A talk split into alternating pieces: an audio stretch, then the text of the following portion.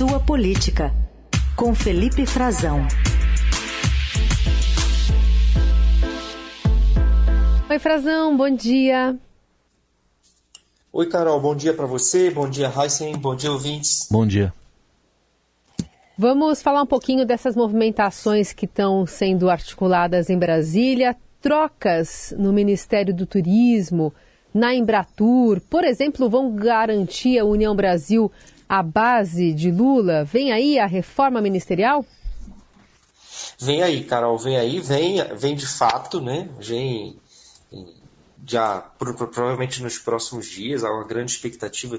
Havia já de que pudesse ter ocorrido ontem, não ocorreu uma reunião entre o governo e o Vaguinho, o, prefeito de Belfor Roxo, no Rio de Janeiro, que articulou, que foi um grande apoiador do presidente Lula na eleição passada e acabou emplacando a mulher dele, a Daniela Carneiro, Daniela do Vaguinho, eh, como ministra do Turismo. Ela é a primeira é, a, a, demissão já admitida pelo governo, a primeira troca.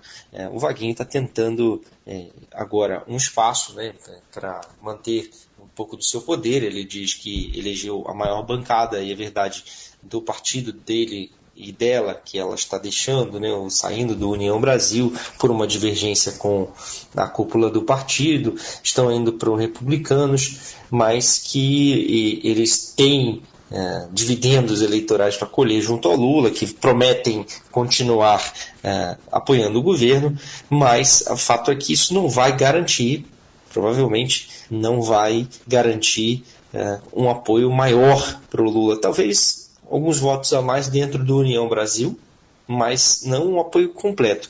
Esse é um partido que é muito faccionado, é muito dividido. E é difícil ter 100% de apoio nele, porque muitos nomes do partido são abertamente contra o governo, contra o presidente Lula, e alguns são inatingíveis. E o partido é, já sabe disso, o governo sabe disso, mas vai ceder, vai ceder a pressão para trocá-la. É, poderia ter ocorrido ontem, não ocorreu, talvez ocorra hoje. Eu tô...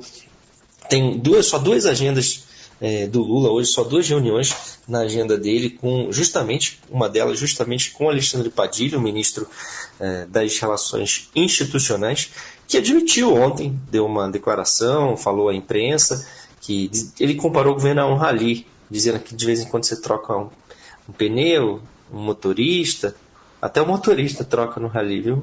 Não sei se é quem que ele estava se referindo. Mas que o governo tem um rumo. Acho que o motorista do, desse rally, do carro, seria o presidente Lula. Né? Foi uma declaração um pouco é, atravessada ali, não entendi muito bem. Mas enfim, ele admitiu que de vez em quando tem que fazer algumas mudanças. É, a ministra ela está em litígio com o, o partido dela, o marido dela também, é até uma coisa ainda que a gente vê na política, né, Carol? É, um homem, o marido, falando no lugar da mulher, né? O prefeito de Belfor Roxo, o Vaguinho, é que está vindo a público falar sobre isso, né? Disse, está tentando se segurar, dizendo para o Lula, olha, você vai trocar um, uma ministra que representa o eleitorado evangélico, a Baixada Fluminense no Rio de Janeiro, por um bolsonarista, referindo-se ao Celso Sabino, que é o nome mais cotado, o deputado Celso Sabino, que é do Centrão, do, do aliado do Arthur Lira, articulador da, das campanhas dele dentro do, da Câmara dos Deputados, e está subindo o tom com isso, tentando garantir um pouco de espaço, mas promete, e a ministra também tem dito que, a ministra Daniela Carneiro, que vão continuar apoiando Lula é, dentro do Congresso Nacional, porque ela é deputada federal, foi a deputada mais bem votada no Rio de Janeiro, justamente na região da Baixada Fluminense. Vaguinho está dizendo que já é uma covardia. Está subindo o tom e ele deve vir também a Brasília. Né? A expectativa é de que ele converse com Lula, não só a ministra, mas que ele também converse com o ministro Padilha, com Lula. Ele já vem falando há vários dias. Né? A verdade nos bastidores é essa, que eles já estão em contato. Pode ser que ocorra hoje essa definição já também, Carol e Heisen a respeito dessa mudança. Por enquanto, só uma, né? Mas os outros ministérios do, do União Brasil, que é um partido que não tem dado o apoio que o governo esperava, mesmo sabendo que não será total, é, tem ainda o, o, Ministério da Integração, Desenvolvimento, é o Valdez Góes, que não deve mexer agora, porque é um aliado do Davi Alcolumbre, o governo precisa muito dele, e tem inclusive uma sabatina para ser feita com Cristiano Zanin, já no dia 21, indicado do Lula ao Supremo, seu advogado pessoal, e Juscelino Filho, ministro das Comunicações, que nós temos publicado no Estadão uma série de reportagens sobre eh, desmandos, alguns acontecimentos passados e outros relacionados à gestão dele, estranhos, né? que ele precisa dar mais explicações, no mínimo estranhos, e que geram algum tipo de conflito, mas que segue lá. Por enquanto segue lá porque tem mais apoio dentro da base do seu partido no Congresso, está sendo sustentado pelo Centrão né, no governo. Muito bem. É, o rally famoso é o rally dos sertões. Esse aí é o rally dos centrões, né? Porque o, os que os caras querem de tomar ali o comando do, do carro nesse rally dos centrões é um negócio absurdo. Eles querem trocar vai, o piloto, acho. Vai, vai sobrar até para. Pode sobrar, né? Eles estão de olho até na, na agência ligada ao Ministério do Turismo. Eles é. querem também é, que o rally tenha uma nova etapa. Né? Assim, a segunda etapa é a Embratur né? Rally dos, dos Centrões, Rally do Planalto aqui em Brasília, mas está e aí sobraria para o Marcelo Freixo, né, que é hoje uhum. deputado, né, Marcelo Freixo, que é, foi deputado e, e, e, é o nome da esquerda do Rio de Janeiro, talvez o mais nome mais proeminente nos últimos anos. Foi deputado federal pelo PSB, era do PSOL também por vários anos, está no PT, filiado ao PT, hoje é o presidente sem mandato, é o presidente da Embratur. Sim. E eles querem tudo, querem o pacote completo, porque muito da, muito da verba do turismo é, tá lá, tá lá no, na Embratur para fazer promoção, de fato. Uhum. E acaba atingindo é, políticos aliados do presidente na Baixada Fluminense, no Rio de Janeiro especificamente, né? Uma área que é importante para ele ter representantes, até pela atuação do ex-presidente Bolsonaro e da direita na região, não?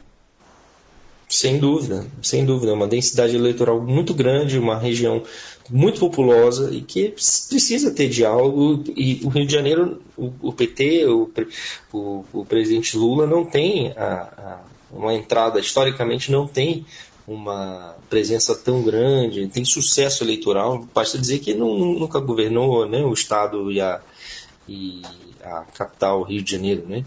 É, então precisa sim de, de de aliados, ele reconhece que a importância do, desse grupo, da Daniela Carneiro, do, do prefeito Vaguinho, mas vai precisar achar agora um outro espaço para eles, talvez, né, prometer algo no futuro, alguma, fazer alguma troca. O fato é que já está tá dado como certo, né? A saída dela, pelo menos essa, a gente já pode ver todos dos dois lados, tanto esse grupo político quanto o governo admitem que ela deverá deixar uh, o atual posto. Bom, ontem também na agenda do presidente houve um encontro com a presidente da Comissão Europeia, a Ursula von der Leyen. Trataram principalmente do acordo Mercosul-União Europeia, mas questões ambientais também. O que, que isso mostra em relação ao, ao relacionamento né, do Brasil com a Europa, hein, Frazão? Verdade, Carol Racine. Às vezes quem olha assim para a foto, pra, pra, só para as notícias, para os números, que são números voltosos, vistosos, né? 10 bilhões de dólares para. De, desculpa, 10 bilhões de, de reais e o equivalente a mais ou menos 2 bilhões de euros para os investimentos né, feitos pelo setor público europeu como um todo, de vários países, no hidrogênio verde, desenvolvimento de um combustível que é bastante promissor, mais limpo, é, mais eficiente, é, que pode ser usado inclusive em carros, né, para substituir combustíveis fósseis. É, um, é algo que a União Europeia tem investido muito e vai colocar aqui no Brasil esse dinheiro. Ela prometeu 10 bilhões de euros como um todo para a América Latina. Aí deu 430 né, milhões de euros elas estão prometendo para uma iniciativa de combate ao desmatamento na Amazônia como um todo. Talvez não seja só no Brasil, ainda falta algum detalhamento, mas e, e deu mais 20 milhões de euros, mais ou menos 100 milhões de reais para o Fundo Amazônia. Aí veio é, uma, uma, são números que mostram é, uma disposição em ter uma agenda positiva, né, e algo que o presidente Lula tem cobrado muito, que é o efetivo é, ajuda financeira dos países para a proteção ambiental. Mas se a gente olha assim para a foto, inclusive, é, do encontro entre a Ursula von der Leyen e o presidente Lula, ela é presidente da Comissão Europeia, é mais ou menos um, a governante, né? ela é que lidera, é a, é a chefe do momento do governo da União Europeia, do bloco, é algo é, único né, no mundo, mas é, ela é um, poderosíssima, representa 27 países. E é, o que olha ali para aquela foto vê que havia, e o que saiu do encontro Talvez houvesse mais afinidade mesmo só na, na paleta de cores que, que eles vestiam, ah, o Lula e a Úrsula, com o tom da roupa, tons claros, muito próximos. Tiveram uma declaração em que não houve perguntas, não foi possível fazer perguntas, porque havia muitas divergências. E no próprio discurso entre os dois, Carol e Heisen, elas começaram a aflorar quando o Lula começa a falar do acordo do Mercosul com a União Europeia, dizendo que tem que acabar essa situação de desconfiança, que o Brasil é, pode ser punido, a imposição de sanções é, desequilibra o acordo, falou contra a legislação anti-desmatamento, que pode banir produtos brasileiros do mercado europeu, em tom bastante duro. A Úrsula disse: olha, nós estamos esperando as, nessa negociação avançar, que é, esperamos a contraproposta do Brasil para que a gente possa concluir o acordo comercial do Mercosul com a União Europeia, que é o grande é, o grande tema do momento entre os dois lados até o fim do ano. Então, já postergando bastante, Carol e Heisen, para o fim do ano, uh, esse acordo, que ainda é uma meta é, bastante é, ambiciosa, porque há problemas dos dois lados. Eu tive conversando nos últimos dias com diversos diplomatas e embaixadores europeus aqui no Brasil. Ontem mesmo também foi dia foi comemorado Dia de Portugal na Embaixada de Portugal, é, Dia de Camões, é, com a presença é, de um representante do primeiro-ministro português Antônio Costa, o secretário de Estado ele mandou um secretário adjunto, é, o Antônio Mendonça Mendes, é, e lá também a, a impressão era essa, né, que existe é, uma certa desconfiança na real disposição do Brasil em fechar esse acordo agora com países que são considerados governos amigos, governos próximos, e que o risco do Brasil, como Lula falou ontem, que ele vai querer manter a política de reserva do mercado de compras públicas, não quer abrir, como já havia sido negociado antes, para produtos europeus e deixar esse mercado das compras governamentais só para empresas brasileiras, que isso corre o risco de reabrir as negociações e nunca mais ter fim, e não ter mais acordo.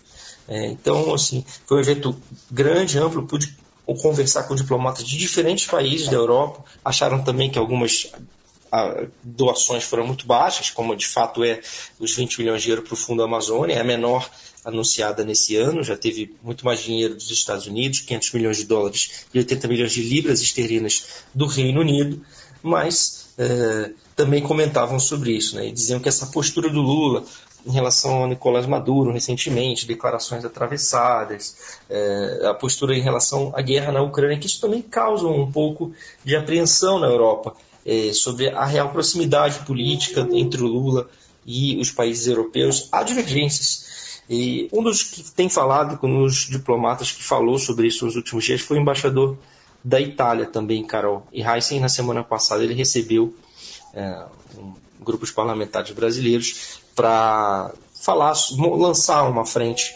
parlamentar e eu queria que a gente pudesse ouvir um pouco do que ele falou, que é muito relevante. Foi uma declaração bastante dura sobre a relação entre a posição do Brasil na guerra da Ucrânia, a relação entre os dois países e Brasil e Europa.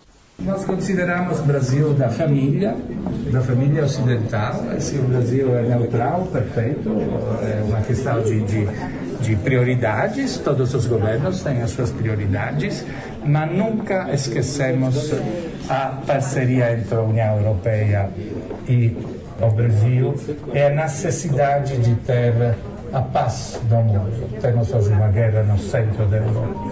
A impressão é que muita gente vai se esquecer o sottovaluta, não so come dizer, uma situação que, que é preocupante, porque tem um lado, um lado que está aumentando o nível e que é, muito perigoso. A Itália tem uma, eh, sangue em comum, quindi não é importante qual é o governo do dia, o parlamento do dia, mas é muito importante que os governos cooperam, que os parlamentos cooperam eh, não deve nunca ser uma questão de ideologia, de personalismos.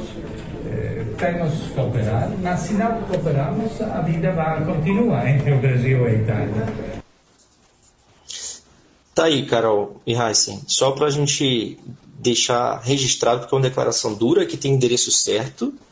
Então, está falando do governo brasileiro, o presidente Lula, é, ele não falou aí, não citou o Lula, mas é sobre isso que ele está falando, sobre o risco de subavaliação da situação da guerra na Ucrânia, sobre a necessidade de cooperação entre os blocos é, e, e, menos ideologia e mais é, cooperações, é, relações concretas, projetos concretos entre os dois lados, entre o Brasil e a Itália, claro que ele está falando, o embaixador Francisco Azarello, e o maior exemplo disso é que Lula está organizando uma viagem para a Itália, vai passar em Roma no dia 21 de junho para visitar o Papa Francisco em Portugal. Uh, depois de, ter passado por uma cirurgia, vai ocorrer, está tudo certo, o governo brasileiro está manteve a viagem do Lula a Portugal e depois irá a Paris, na França, para uma cúpula financeira para discutir financiamento, é, discutir a relação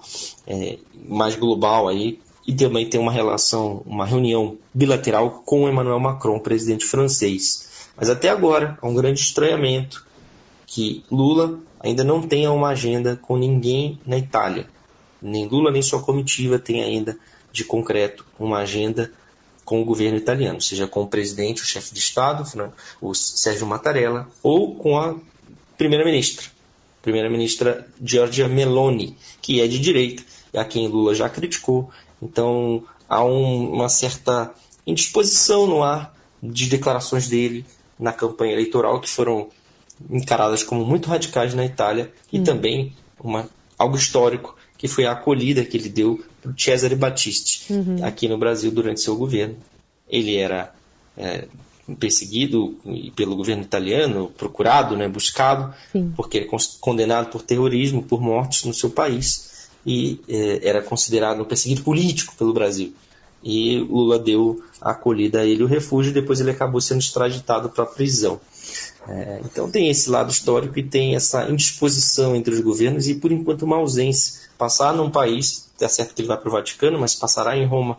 É, e era de se esperar que houvesse um encontro, no mínimo, entre os dois lados e por enquanto não haverá, não tem nada no radar, Carol e Heisen. Muito bem, Frazão vai seguir acompanhando também essa parte aí de diplomacia, né, que é importante para o Brasil, até pelas, pelos objetivos que Lula tem se colocado nesse governo. Obrigada, Frazão. Até quinta. Até quinta. Seguimos de olho. Tchau, tchau. Raíssen, uma boa terça-feira.